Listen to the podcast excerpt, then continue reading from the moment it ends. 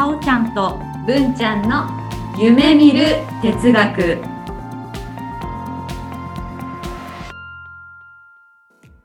この番組は NPO 法人カナエルで活動するさおちゃんこと菅原沙織と文ちゃんこと鈴木志門の好奇心旺盛な2人がさまざまなテーマに沿ってゆるーく知的探求する番組です。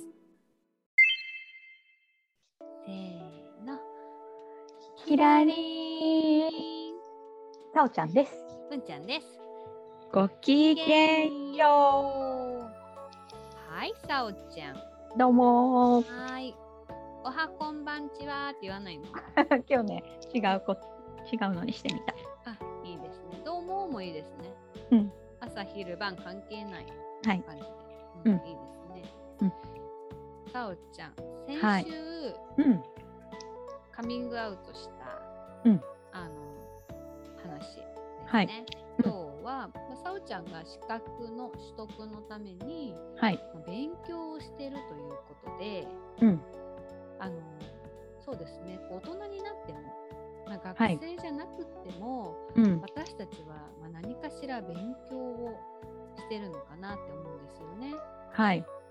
そういう意味で今日はめ、まあ、えー、っとそういった勉強と、うん、それを効果的にできるような NLP の何かがあったら、うん、今やってることがもっとより良くなるのではないかと思ってですね、うん、今日はそういうお話をしたいかなと思います。はい。すごい真面目。うそん。いつも真面目です。いつも真面目か。はい。いつも真面目。そうだよね。いつも真面目。うん。そうですね。で、まずまず、まあ、さおちゃんがね、先週ね、はい。まあ、中小企業診断士の資格を取ろうっていう話になってましたよね。そうです。で、私もね、実は、あのまあ、今後のことを考えた時に、うん、まあ、資格をあのキャリアコンサルタントの資格をね取ろうと思っていて、まあ、今私も資格勉強中なんですよね。うん、うん互い今勉強をしてるっていう前提で話をね、していきたいと思うんですけども、はい。まあ、今こう勉強していて、うん、なんだろうな。大変なこととか、うん、思うことってありますか？そうですね。私まだ 2, 2週間ちょっとくらいしか経ってないんだけど始めてから。そうなの？そう。じゃあ先週というか収録した時は始まった感じなの？もうそう始まってすぐだね。あそうか、そうでねそうえっとね7科目勉強する必要があって、うんうん、そのね1科目目をやっと終わってね今2科目目に入ってるくらいだからまだまだなんだろう走り始めたばっかりってところなんだけど楽しいかな。楽しい。いいですね。うん、何が楽しいですか？今やってることがすぐに自分の仕事に使えそう。誰からも求められてないけど自分がやりたい。すごいですね。最初に私ちょっと今日その話したいと思ってて、はい、であの学生時代とかに私も、まあ、漢検とかね、うん、英検とかね、はい、あの受けさせられたんですよ。うんうん、でその時って、うん、勉強するもののやる気が全然出ない。はいはい。うん、っていうのがあって、うん、まあ、心理学で言うと動機づけが甘い。うんうん、で、まあ、もっともっと細かく言っちゃうと内発的動機づけと外発的動機づけっていうのが分かれていて、うんうん。まあ、外発的から言うと、まあ、例えばこの関係に合格したらとか試験,、試験にいい点数が取れたらお小遣いアップだよとかね、うん。うん、あとは逆にこれに落ちたら怒られるとか、はいはい。まあ、そういったところもあるその人為的なもの、うん、人が関わっているものが外発的動機づけ。うんうん、と逆に今さおちゃんが言ったように面白いとかね関心がある、うん。これが内発的動機づけうん。の一種なのでこの内発的動機づけで資格の勉強だったりとかに結びつけられるということはすごくいいですよね。本当に。うんうん、私もそのキャリコンのあの養成の講習があるんですけどうん。講習を受けていて非常にねやっぱりこの内発的な動機づけでいらしてる方とうん。あの今もうちょっとするとその企業さんにキャリアコンサルタントを配置しないといけないので、うん企業としていらしてる方がいるんですよね。ああそうなんだそういう方たちはどちらかというと外発的ですね。会社に行けって言われた。うんうんって思うとやっぱり姿勢だったりとかその時の吸収率がちょっと違うような気がするなと思いながら見てますね。うんうんさおちゃんその資格を取ろうと思った理由というか、きっかけは何なんでしたっなんかえっ、とね私が勤める会社は中小企業なんですよ。小さい会社で。け、うんうん、なんか使えない範囲で大丈夫です。はい。なんかこの会社大丈夫かなって思ったの。この会社の人が聞いてませんように。聞いてませんように。過去これ未来で聞いてませんように 一生聞かないでいますように。ネットの検索引っかかりませんようにとお願いします。あの大丈夫なんだけどそのお金あるの分かってるからその財務諸表見てるしはいはいはい。でもなんかやっぱりさ自分の目でさどこは大丈夫でどこはまあまあでどこはあんま良くないとか知りたいし、うんうんうんまあ、あとは戦略とかもねうん。考えた方がいいなと思って受けました。あとは、うん。まあ、その理由が一つとあとは今後ねこう40代50代になってうん。いきますよね当然。うん。その時に仮に今の会社でずっと働いててなんか他の会社で通用しない人間になるんじゃないかっていう何でしたっけ？問題思考だっけ？リスク回避。あリスク回避。その考えがよぎってなんか資格を取っておこうと思ってうんうん勉強しました。じゃあそういった将来の安心のためとうん。そして、まあ、今の会社でのあの結果というか、まあ、プラスのうん。材料として選んでるから、やっぱりさおちゃんはその内発的な動機がすごい強いよね。そうですね。誰かに言われたわけでもなくて、うん。まあ、それを頑張ることによって別に誰かから何かを得ることはないんだね。そうね。まあ受かったら会社からちょっとそのうん。あそう学校のねうん。十何十万とかかった費用をうんうん。会社に少し出してもらおうかなと考えてます。まあ合格したらね。うんうんうん。ですね。うん。でもそしたら会社はその後、まあ会社の利益になりますもんね。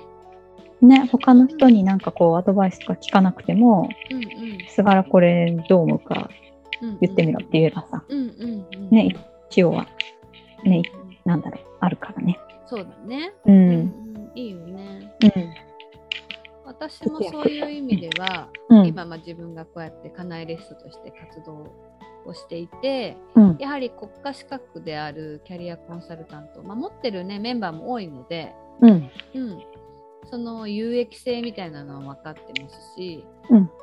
カウンセリングっていうのをもう一回勉強するうん。機会だなと思ってですね、なるほど。てるんですよね。うん。ただ私はねその講習でカウンセリングとかの,、あの実習実習とか実技はすごく興味深かったですし、うん。今それをねちょっと活かしていきたいなと思う反面うん心理学の歴史とかね。えー、そんなにやるんだ。そうやるの、まあ、ユングとかは結構ね有名なんだけど、はいはい。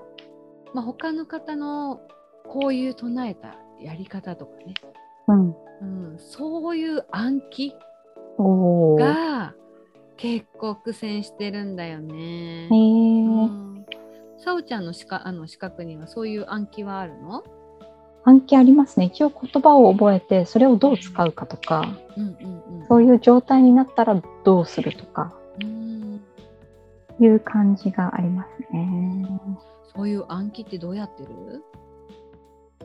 暗記は、えっ、と、とりあえず聴覚と視覚で情報を入れるようにしてて、今。優位感覚の話だね。そうですね。私、言語学優位っていうやつらしいんだけど、言語学優位。うん、だから多分聴覚の方かな。うんうんだから、あの、私が、うんうん。なんだろう、契約してるというか申し込んだ、その専門学校は、うんうんえっ、と、ウェブでの講義配信と、あとうん。テキスト、本を送ってくれるのね。うんだからウェブでの講義を自分でスマホなりで見て、うんうん聞いて、うん。で、テキストを読むっていう。うんうんうんそうその聴覚と視覚でうん。うん。やってみてる。どうですか？効果がありますか？そうですね。一応ね、第一科目目の一番得意そうなやつは効果はあった。まあ、経営理論ってやつなんだけどあ。で、今、財務ってやつをやってて、うんうんうんなんとか利益、なんとか率と名か前覚え、そうね、覚えていくやつだ覚ね。えて、こことここを計算してどうのこうのみたいな。なんか算数が苦手なの。あ、そうなんだ。さおちゃん算数苦手なんだ。うん。その思い込みがあって、うんうん。ちょっと嫌だなって思ってる。そうね。それはすごく激しく同意だな。心理統計学っていう授業、あ、この資格じゃなくてね、勉強で。うん心理学って結構統計学で言って話したりするじゃない、あうん、統計で言うとこういう風になりますっていうその統計ってどうやって取るのとかあ。うん。そういう授業だけ私心のシャッターが閉まりきってるもんね 完全に開かないみたいな。うん。そうそうなんですよ。まあまあ今ちょっとちらっとお話があった優位感覚ですよね。うん NLP 的に言うと、まあ、私たちはね日常情報を五感で、うんね、っていうのを仕入れてるうん。んですけどもその中でも、まあ、右手右利きや左利きがあるようにうん。得意な感覚があるんですよね。はい。でその得意な感覚によって自分が、まあ、情報を仕入れている。うん。で今回勉強する時にもその得意な感覚を使うことによって情報を仕入れやすいうん。ようにしたいとうん。思うんですけどもはい。いろいろ仕入れてきててまあうんいろいろやるんですけど、うん私は視覚が優位視覚優位うん。うん。ビジュアルね。ビジュアルはい、はいなのでノートをやっぱり取りますおー。その中で、うん必ず覚えなきゃいけないのは色ペンで色を分けてます、えでもこれはなんだろうなここに多分私ちょっと体感覚が入ってくるので自分でノートを書きながら読むっていうのをつけてるな。ー。なるほど。うん、なので言葉で読みながら書きながら見ながらやってる、うんうん。全部使ってる感じ。全部使ってる感じかな。うーん。でこれはねその小学校とかでうん今宿題を音読をさせてるんだって、これはなんかうんマストでや,、やらせてるのかなでその理論として教科書を目で見てうん。それを口に出して声に出してっていう動作体感覚プラスまたもう一周回って自分の耳にその言葉が入るでしょ。うん。ということで同じ文章を目とまあ喋るという発音と耳で3回通すことになるんだよね。うん。で脳って基本は4回だったかな3回か4回同じ情報が入ると引っかかりやすいんだよね。えー。なので一度の音読でその、まあ、引っかかる記憶の引っかかる短期記憶が、まあ、中期記憶ぐらいになると。うんうん。ということで音読が有効だっていうのとね似てるなと思っていて。なるほど。うん、なのでね喋りながら書きながらやってます。うーん。でって言ってるところでねこの前他の方がの話を聞いててその方は聴覚優位の方なんだけど、うん逆にご自身の耳よに耳栓をするんだって。えー。で耳栓をして暗記したい文章を発音するんだって。へえまあ、。そうすると自分の声はまあ骨しあのほ骨振動うん。骨伝導、なんかありますね。うん、によって声が聞こえるから、まあ音うんさっきの音読の機能が使えるんだけどうん。聴覚優位だから他の音が聞こえるとダメらしい。なのであえて自分の耳を塞ぐことによって集中して覚えられるって言ってた。へうんえ。いい工夫。そういい工夫だよね。やっぱりうん。自分がこうできることうん。の得意が分かってるとすごいできるよね。うん。そう思うと私もそのビデオの講義って視覚優位だけどなんかつまんなかったりするよね。うーん。文字がないから。なんだろなんだろうね。うん。そうだね。なんだろう自分がどうやって勉強してるかってあんま考えたことなかったけど、でも今の話を聞いて、うん私中学高校の時英語の本をね、一人で音読してた家で。おー。で、できるようになったんだよね。うんうんうんうん。そう、読むプラス、あとはどこの文がどれにかかってるとか、なんか就職だかなんか忘れたけど、こういう構造の文章だっていうのをなんか線引っ張ったり矢印書いたりして、うんうんうんうんあそれ自分でちゃんと書いて？そうそうそうそう、そうやって学習してたから、効果あったなと思って。うん見る読むあ、うん、ごめんごめん。の全部視覚、聴覚、うん。まあ体感覚というか、そういうのを使ったのはすごく良かったかもしれない。うんうんうん。うん。私はどちらかというともうその時から視覚優位なんだけど、うん。教科書をビジョンとして覚えてた。ああ、なのでテストを受ける時に自分の頭の中の教科書をひくひうんうん。開いて読むのよ。うんうんうん。でああページ数覚えてないけど、まあ、問題とか見て、うん。これあのページに書いてたなって言ってページを思い出してそのページを書くみたいな。うんうんうん。黒板とかね。黒板そうだね。うん。そういう風にしてたねうんうん書くようになったのは本当最近だなと思ってうん。へえ。だからそういう意味で優位感覚変わってんのかなうん、なんかそのフォトグラフィックメモリーっていうかその脳の中で写真を再生できる力って子供の時の方があるって聞いたうんことある気がするね。確かにだから今できないんだよねきっとねかもしれない。ねえ困ったなね。今したいのにねって思うけど、うんうん。でそう思うと私 NLP の授業を受けた時にうん。すごいメモはしてたんだけどうん。そのメモが追いつかなくてねうん。かといってあれって何て言うんだろう目に焼き付けるものでもないというか、うん。私だから二次元で覚えちゃってんだよねうん。うん。映像を映像、動画じゃなくて写真で覚えてるからうん。ななんだろうメモしてもそのメモも意味ないしうん。自分の中の記憶をたどっても動いてないから意味ないしみたいなだからなんかねすごく今思うと有意義な NLP の時間をうん。もっとこううまい形で授業をねこう自分のものにできたらよかったなって反省してるんだよね。うーん。うん。そうちゃんはメモ取ってました？全然撮ってないかもしれない。お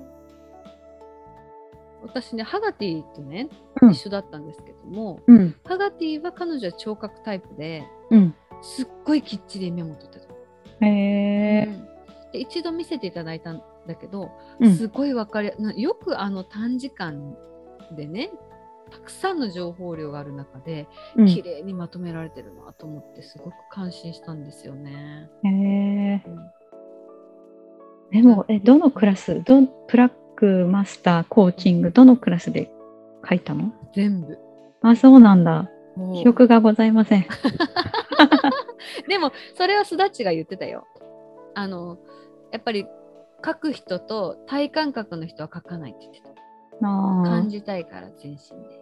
あ。うんうん。で聴感覚の聴覚の人はあのすごくメモをちゃんとする。うん。うん、でやっぱりスタッチ自身が視覚優位なんだよねご自身がおっしゃるには。うんうんなの、で彼女が用意するプリントだったりとかそれはやっぱり赤線でラインが引いてあったりうん。図があったりとかうん。するのよね。うん、だそこはやっぱりみんな違うよね。う。うんん、そういう意味では図は大事だな。うんうん。うん。そうね。だから絵をよく描いてたわ。覚える。るときに。うん。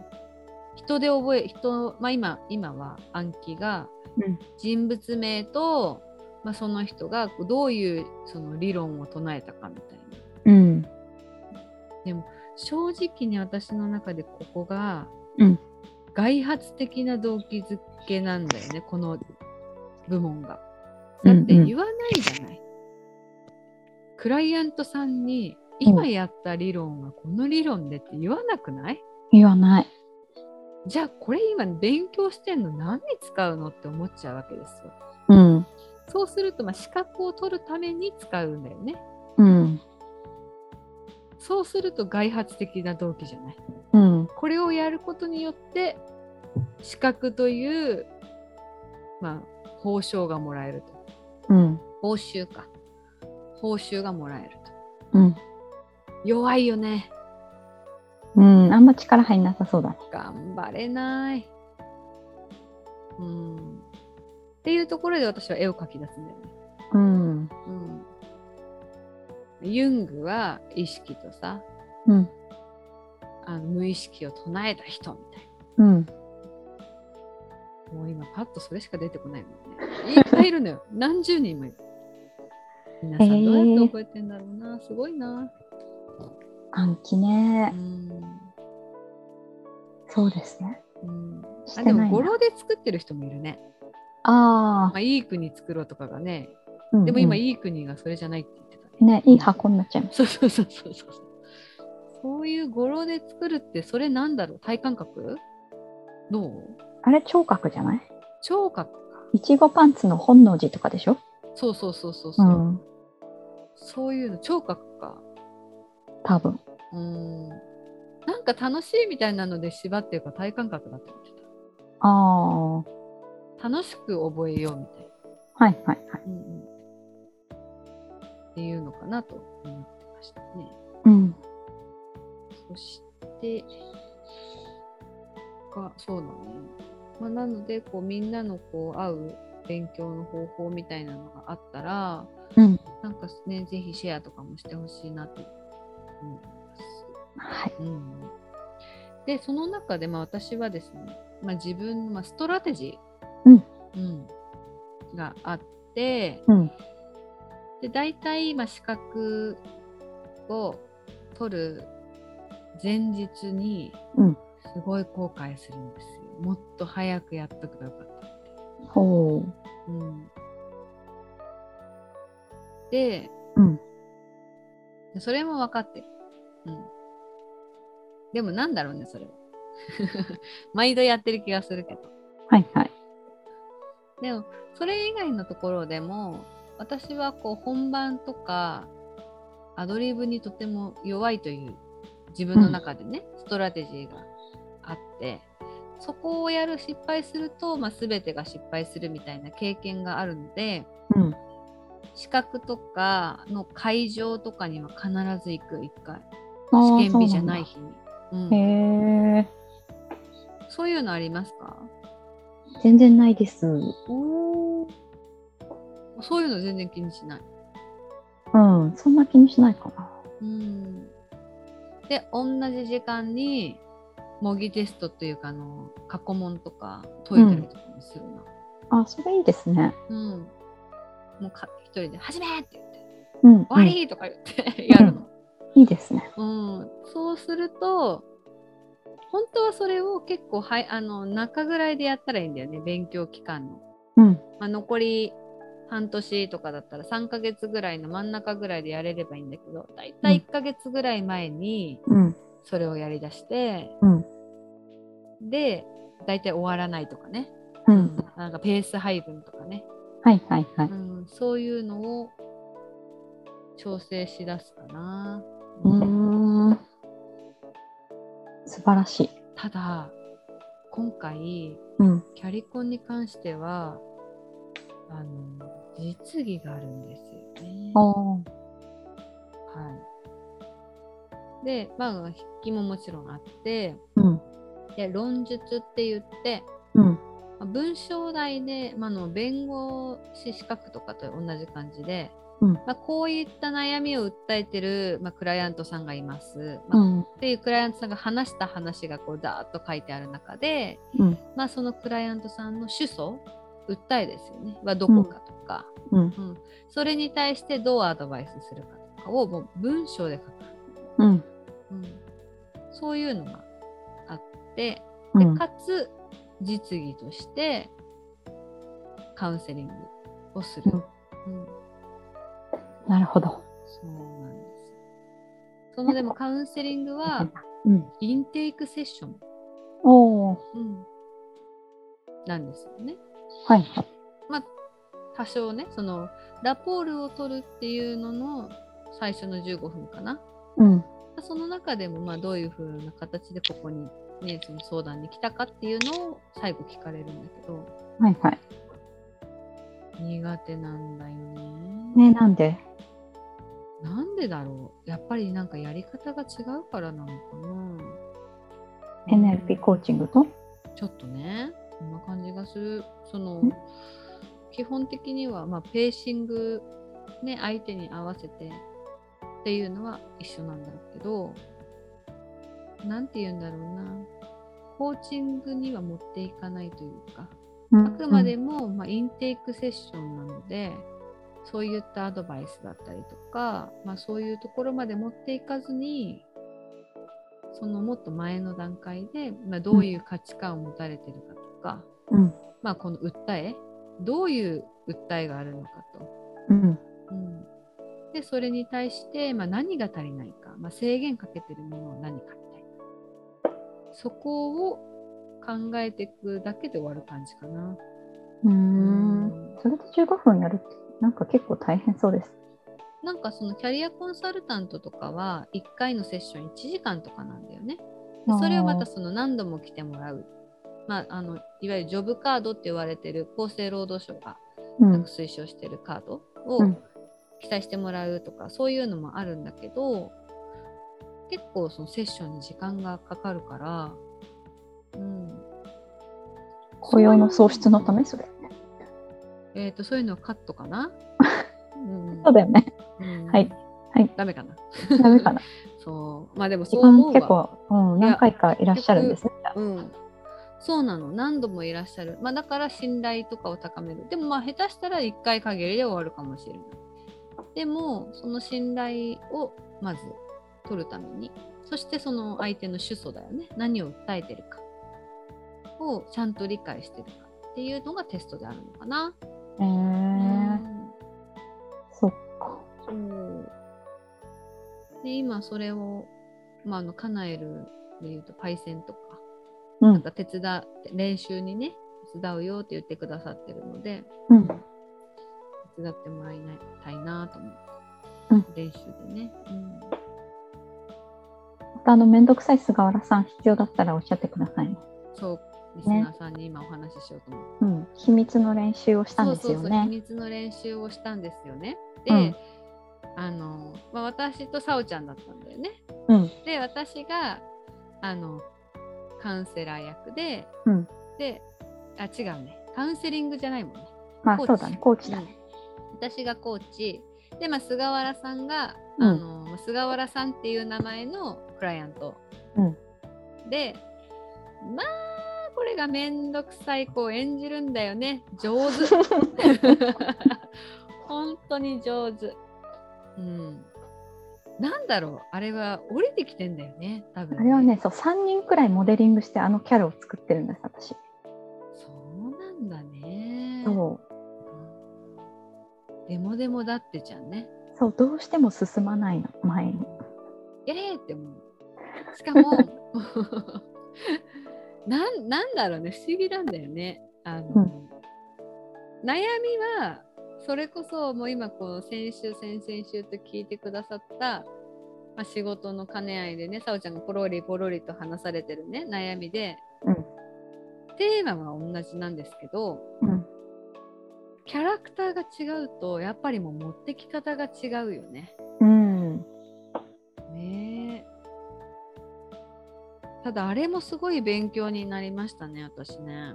よかったです。うんビデオを撮って、うんあの自分のもすごく冷静に見ましたし、はい。まあ、あの後、まあハガティも一緒にやって、うんで、まあ、さおちゃんが今度コーチでハガティにセッションした。うんで、ハガティがコーチで私にセッションしたってこうトライアングルでねうん。やったんですけど、はいどれもやっぱりこう個性があってうん。で、まあ、フィードバックはもちろんあるんだけどもやっぱりこう得るものも大きかったなと思って。うん。うんとにかく菅原さんめんどくさいの。うん。うーん絶対あのゴール言わないって思って。ずっとあでもゴールやっぱり菅原さんの中ではさはあったでしょ。た。まあそうね。うん、それを言わせたかったよね。うん。そこよね。そこがまだまだやっぱり私勉強が足りないなと思うんだよね。うん、この自分のフィードバックを生かすためのはい。一歩って何なんだろうね。なんだろうね。うんもうセリフ決めとく？ある程度。あーなるほど。まあ最初のセリフって決めてるじゃない？決めてる？そうちゃん。決めてない。あ、そっか。あの、うんコーチのさ、ああ、コまあーチの菅原義です。務ですっていうのと、はいはい。あとはまあそのアドバイス、スポーツコーチとかとは違って、うんアドバイスしたりとか、こうやり方を教えるものじゃないですっていうのと、うん、決めてなかった。二人が先にやってくれたから、そうだった、そうだったと思って言った。いやーでもね、さおちゃんのすごいところは、そういうのみじんも感じさせないところが素晴らしいよね。もうドヤ顔でやるしかないわよと思って。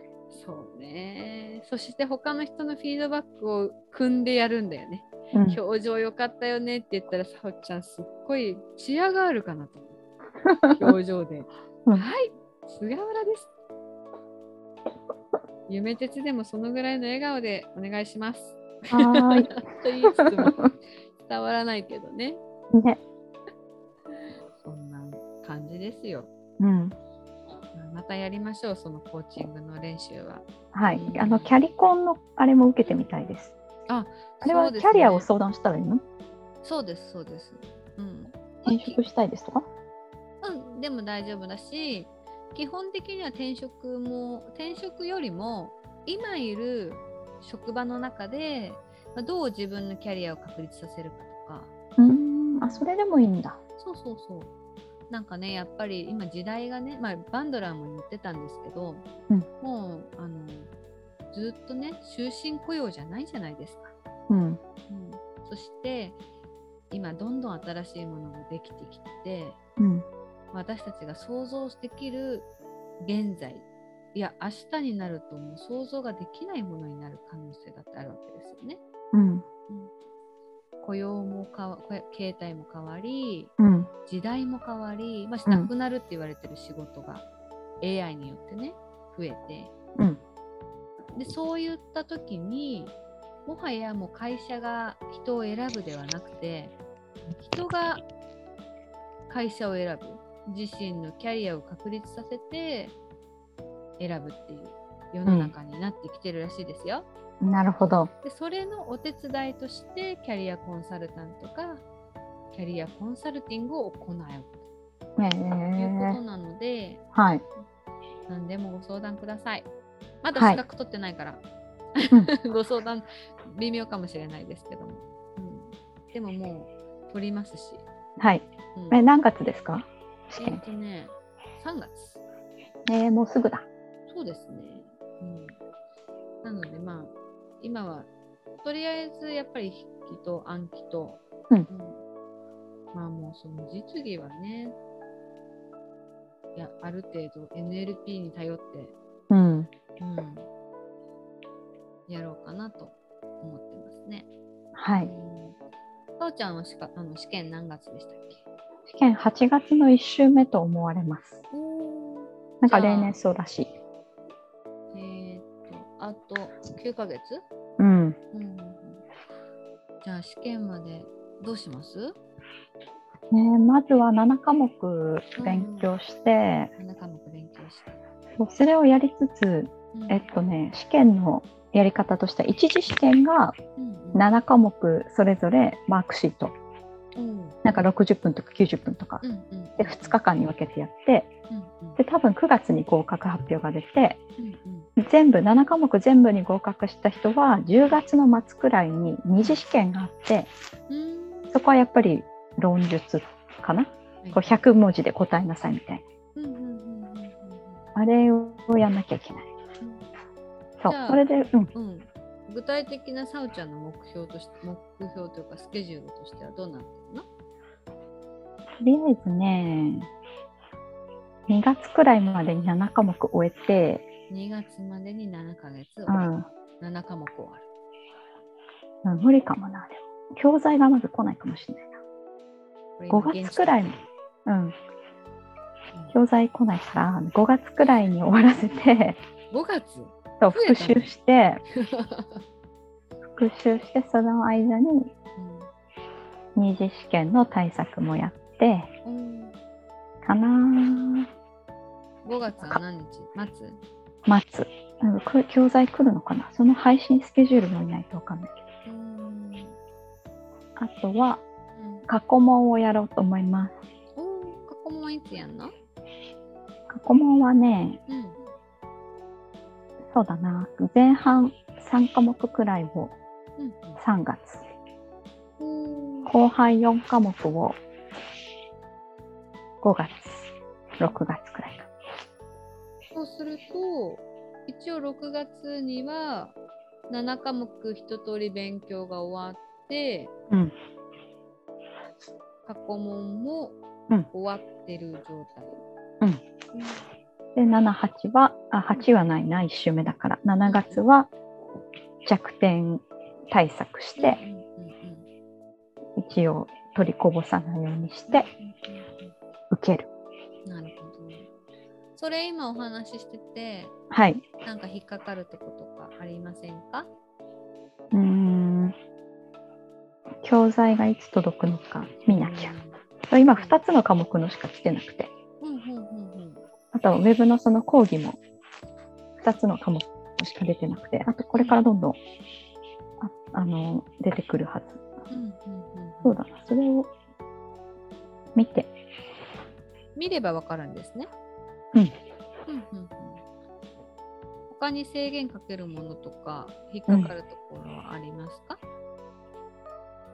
他はですうね、んなんだろうな。他はですね。あのバンドラーの本の要約が全然進まないなと思ってます。なるほど。そうですね。うんうんこのくらいかな。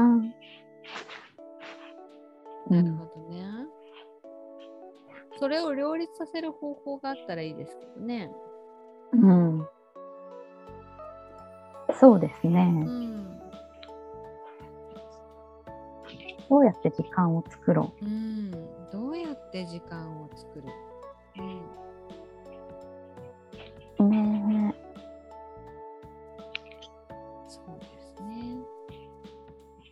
結構長丁場ですよね。8月までってね。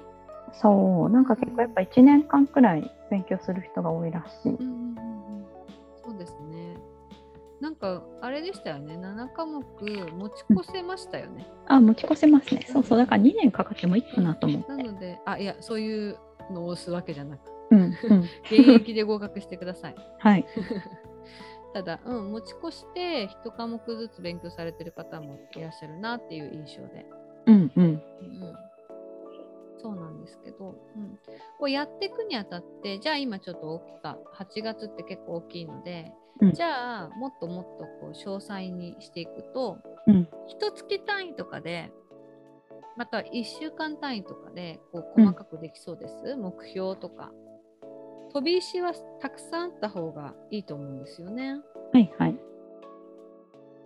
そうね。とりあえず今、財務っていう科目をやり始めて、うん今月中に終わらせようと思って、今月、あともう半分くらいだけど、11月で終わらせようと思って、ちょっとあんまり得意じゃないから、ゆっくりめにやろうと思うんってますうんう。うん。そうすると今月終わって2つ終わり。うんうんで、あと,、ごえー、と6ヶ月、あと半年でうん5つ。そう。うんうんざっと見て、じゃあ1ヶ月ずつぐらい？うん。です、ね、でもいそう、1科目の経営理論ってやつを1週間で終わらせたんですよ。ほぼ。まあ10日くらいかな、1週間より。うんかかったけど。いけると思って。なんかね、うんウェブの講義を倍速で見れるんですよ。はいはいはいはいはい。それがいいなと思って。ねあのーそれっていいとこですよね。うん。倍で見て、あのーわかんわかんない、アナログマーキングぐらいじゃない？わかりにくいのって。うん。でも内容はしっかり入るから、うん。時間の無駄にならないですよね。そうか。それで、それで、他に引っかかりそうなこととかありますか？科目としては一番今やってるの大きい、そうですね。他なんだろうな。あとでもどんなこう落とし穴というかどこで突っかかるかがまだわかんないから。そうですね。全体がつかめてないのかな。その他の科目。それをつかむためにはどうしたらいいんだろうーん。過去問を見る。あと何の科目があるのかすら言えないもん。あ、なるほどね。うん。まあ今でもそのテキストというか勉強もないから言いにくいよね。そうね。うんここで私やっぱりすごく印象的なのがこういう話をすると大体やる気がないとか、うん生活的な部分で時間が取れないとかねはいはいはい。やっぱりさおちゃんの中でまあさすがですよねもう NLP をマスターしてるから そういうのって自分で解決しちゃうんだろうななんて思いながら聞いてますうん。もうできるとしか思わないから。そうだね、う。うんもう受かってるでしょさおちゃんうん、勝ってる。結構楽勝だと思ってやってる。うんうんうんうんうん、そう思うよそこ。しかないもんね。からもう受かるっていう前提でやってるからね。うん。うんうん。ねそうですあ、経済学とかあるわ。経済学と経営うんあと学違うんだ。うん。経済か。そう、あと運営管理、経営法務、経営情報システム、中小企業経営政策。へえ。なんか覚える系だな。うんうんうんうん。まあなんとかなりそうだ。計算しなきゃいいんだ、私。計算か。うん。計算嫌いだから。そうか。そしてまたそうやって言葉をかけていくんだね。うん。なるほどね。うん。そうだよね。そう思うと、じゃあ、今ちょっと話に出た引っかかるとしたら、じゃあ、バンドラーの要約。うん。これも、サウちゃんとしては両立させたいんだよね。まあ一応1月から配信させる予定だった。うんうんうんうん。これきっとね、この夢鉄ね、大体、カナエリストの人が中心に聞いてると思うんだ。うんうん。突っ込んでいいのかな？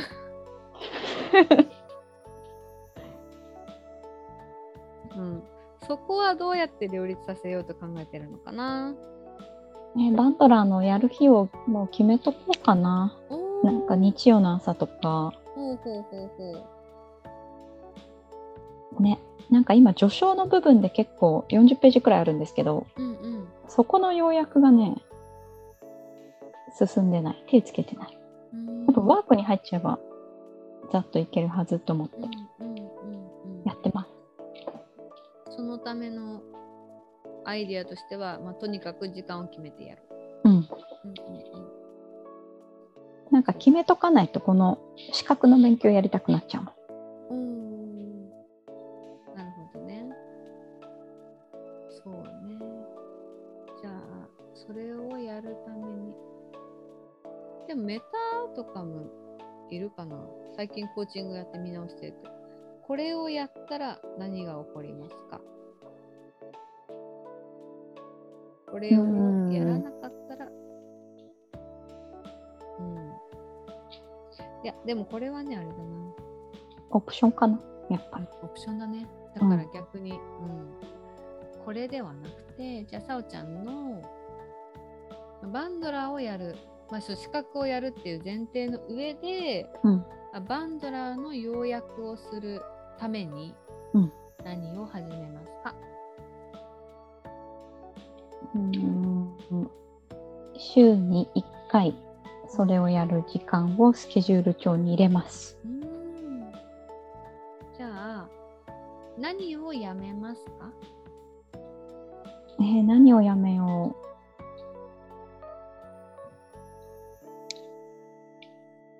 う？うーん。インスタを見る時間？インスタグラムを見る時間をやめる。うんじゃあ何を減らしますか？どうしようかな。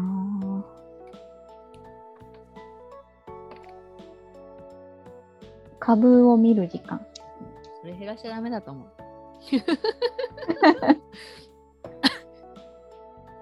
いいよ、また。うん。あとなんだろうな。そんくらいかな。うんうん。じゃあ何を増やします？本を開く時間。うん。じゃあ今行ってる中で何を継続させますか？うーん。休みの日もうん。8時くらいに起きること。ああ、なるほどね。うんうん。他に何か思い当たるアイデアがあれば。うーん。できそうなとこから翻訳しちゃう。ああ、いいですね。うん。最初からやるっていうの思い込みだったかもしれないね。うん。うん今いろいろ挙げてもらってそれをやるのをイメージしてもらってうん。資格の勉強もしながらバンドラーの要約もするどうですか？イメージできますか？はい。うん。休日の朝だけちゃちゃっとやっちゃおうかな。うーんじゃあそれはあれいつでしたっけ？1月でしたっけ？うん、1月から発表しようかなと思います。うーんじゃあそれもできそうですねはい。はい、こんな感じで緩やかにうんコーチングを進めている感じでございます。ありがとうございますそう。いうことで資格も手に入れて、うん。バンドラーの要約もうん。やれるとうん。今皆さんが聞いてくださった皆さんもはい。承認ですね。ね ねえと なんかバンドラーの本に我々は学習マシンのようにならなければいけないって書いてあった。あやっぱもう変化が早いから今までと比べて、ねううんん、どんどんどんどん学習できるうんうんうん人になろうみたいうんそうね。な、うん、なんかうん。そうなるためにうん。例えば過去のこととか、うん。あれが辛かったこれが嫌だったとかあんなこと思い出しちゃうのよっていうのに時間を使ってる場合じゃないって言ってた。そうなんだね。時代に追いつくためにもう過去は振り回されるなと。うん、それはない過ぎたことだという感じですかね。うんそのための学習ってやっぱり非常に有益なんだね。うんううんん。いいですよね。まあ、勉強って本当新しい扉ですごくいいなと思いながらも、うんまあ、そこをねこうみんなの身になってもらってはい個人的には快楽主義なところがあるのでうん勉強して楽しい知らないこと知れてすごい嬉しいとか思えたらやっぱり一番いいんじゃないかななんても思ったりしますね。うんうんうん。でもぶんちゃん今までうん、これやってて楽しいって思ったことあるでしょ？勉強で。あほとんど思ってる。あよかった。うん、統計学ぐらいだからあーこういう心のシャッター閉めちゃうというか、うんうんううんんうん、閉めちゃったのは。うん。算数もそんなに嫌いじゃないんでですけど、えー、うん、だって答え一つじゃない？うん。やり方間違えて遠回りしたとしてもうん。答えって一つだからうん。結構いいなと思う。なるほど。うん、でもいいですね。あれですよあの5教科とかの方が好きですよ。体育とかは順位がついちゃうのは苦手みたいなのはあうん、うんりました。。なるほど。うん国語あごめんね図工とか音楽とかの方が価値があると思ってた。えー、うん、でも算数好きでしたよ。そうなんだ。うん。そんな感じですね。うんう皆さん何かね今日は、まあちょっと真面目な感じで、はい。うん、勉強そして NLP みたいなうん。お話をしてみました。はい。はい、今日聞いてくださった皆さんはみんなが承認です。はい。そして、まあ、ちょっと振り返りの回だと間に合わないと思うので、うんあと3回ぐらいの振り返りの回の後ぐらいには、うん。まあ、さおちゃんと、まあ、私もねその辺ではねご報告できるかなと思うのではい。楽しみに待っててください。はい。そんな感じで今日はこの辺で。キラリー